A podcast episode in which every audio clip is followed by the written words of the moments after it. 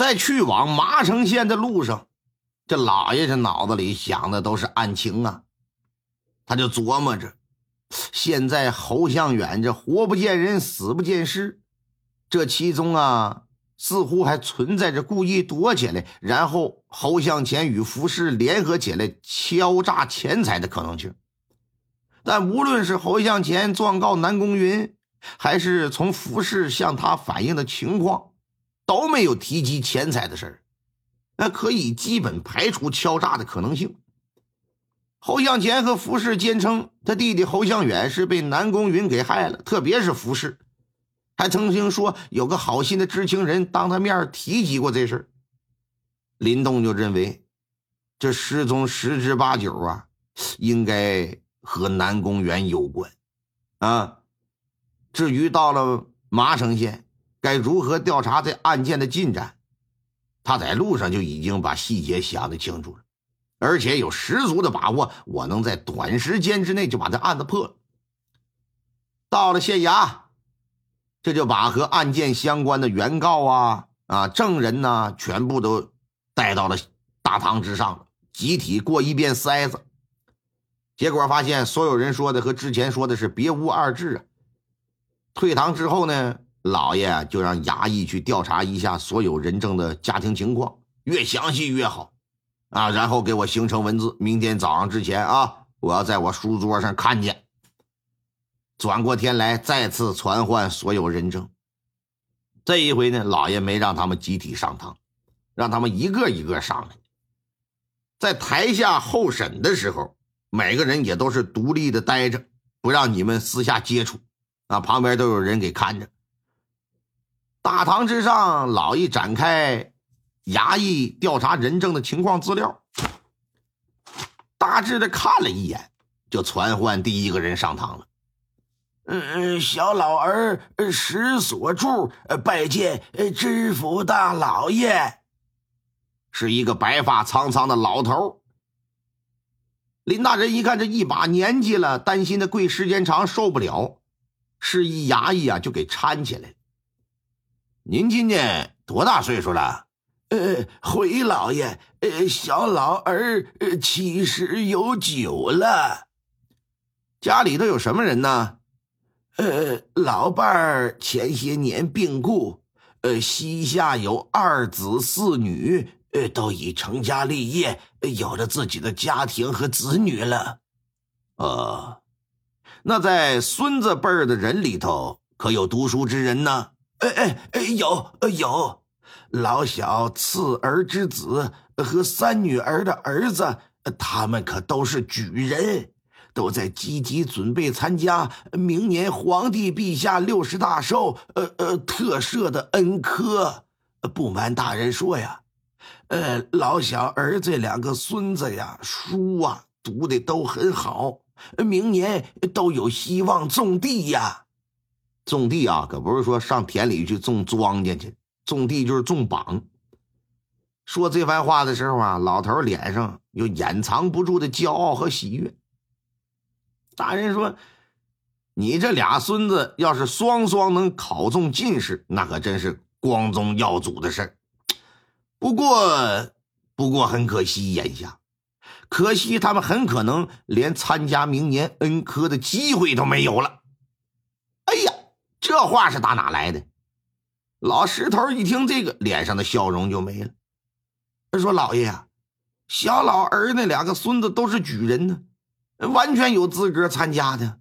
你怎么说没机会呢？我怎么说？那你可知道，如果直系亲属当中要是有人犯罪？”那这人可是没有参加资格考试的，那更不存在了。大人，我们这一家奉公守法，我们从未犯过罪呀。你说没犯过？嗯嗯。可我怎么看，我都觉得你很有可能是个罪犯。你，啊，林老儿，你作为南宫云的人证，你可曾想过，要是做了假证会有什么后果？据我大清律。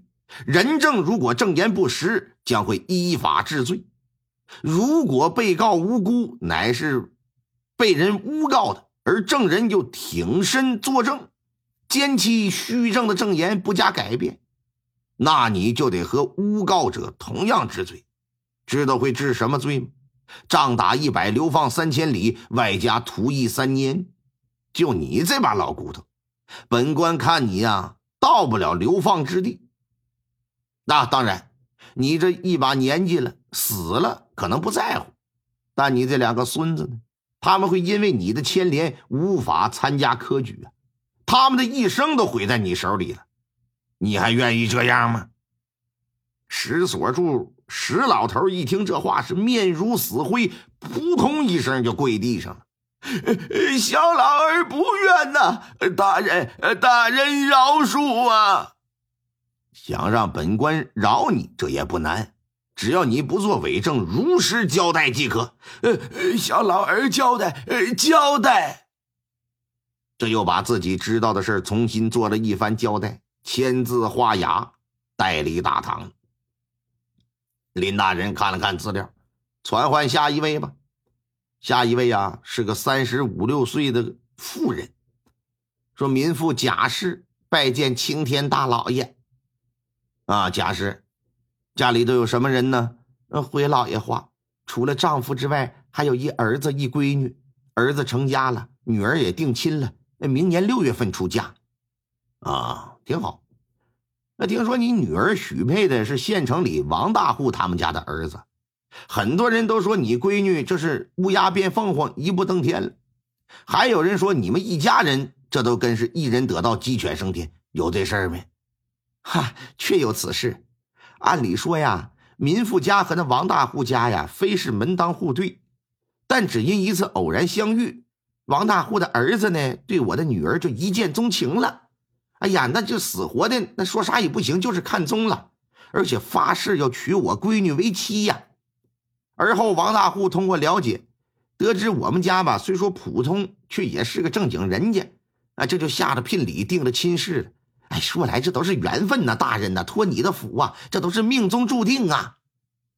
老爷一听你托我福，冷冷的一笑，哼，说你们家是正经人家，想来你那亲家公应该是消息有误吧？啊啊，大老爷，您这说的是什么话呀？这话头从何说起呀？从何说起？你骗得了别人，可骗不了本官。我来问你。你和那张文军是什么关系？啊，这这个，那我我我跟他，你跟他怎么的？要是让王大户知道你和张文军私通有染，你觉得他儿子还能娶你的女儿吗？哎呀，老爷，老爷可千万不要声张，千万不敢告诉我，啊，要不然，要不然我女儿这下半生不就是毁了吗？本官可以不说，但。这可要取决你的态度，说说吧，说说给南宫云当证人以及侯向远家的事儿吧。贾氏一看自己小辫子让人捏住了，哪敢不说呀？